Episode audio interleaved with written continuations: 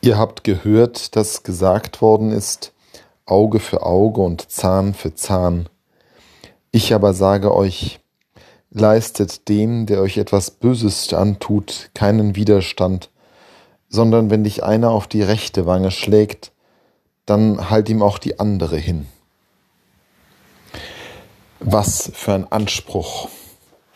Gerade in Zeiten wie den unseren, wo wir wieder in unserer unmittelbaren Nähe die Grausamkeiten des Krieges erfahren müssen, wo wir wieder sehen, erleben, was die einen den anderen antun können, die Folteropfer noch vor Augen haben und fast schon die Schreie hier hinüberhören von den weisen Kindern und den vergewaltigten Frauen.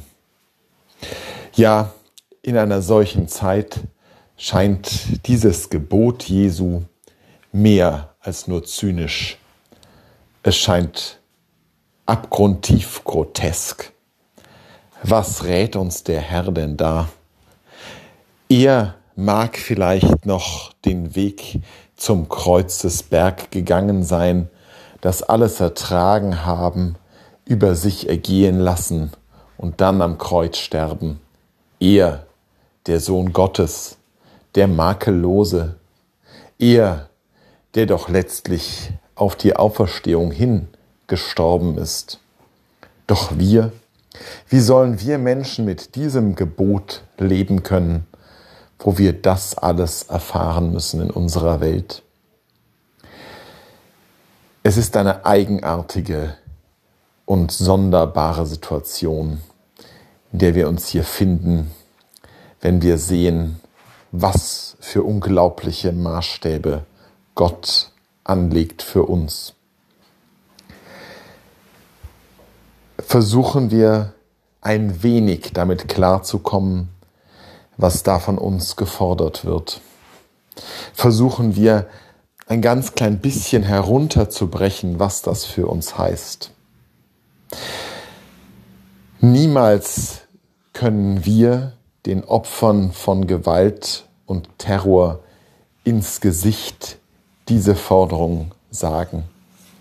Nur einer kann diese Forderung überhaupt aufstellen, und das ist eben der, der in Golgotha vom Kreuz herab herrscht. Er, der für uns alle die schrecklichsten Gewalttaten erlebt hat, zu denen Menschen fähig sind. Nur einer kann diese Forderung erheben und nicht wir untereinander.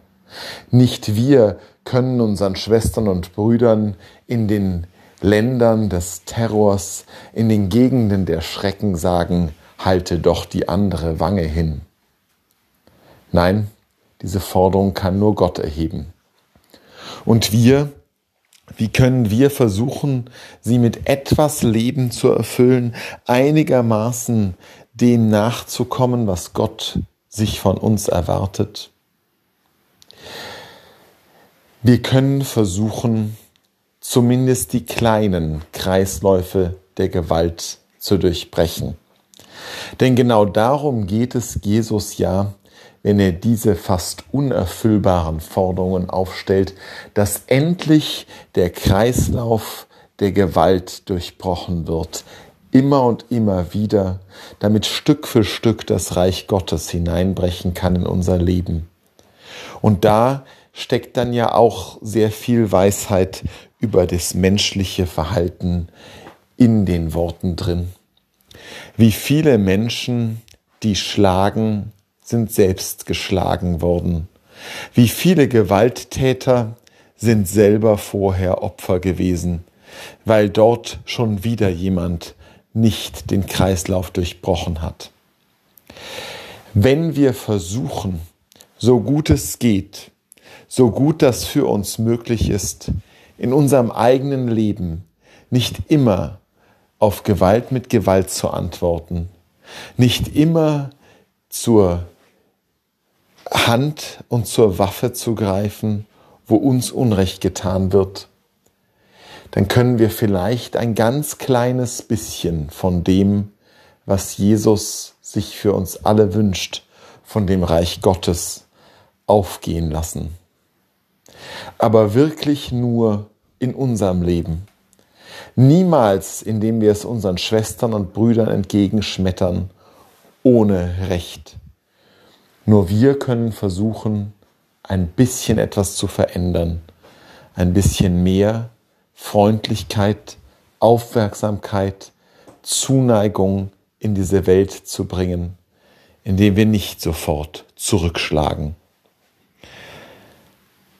Die Forderung Jesu ist schier unerfüllbar. Das muss man ganz deutlich sagen.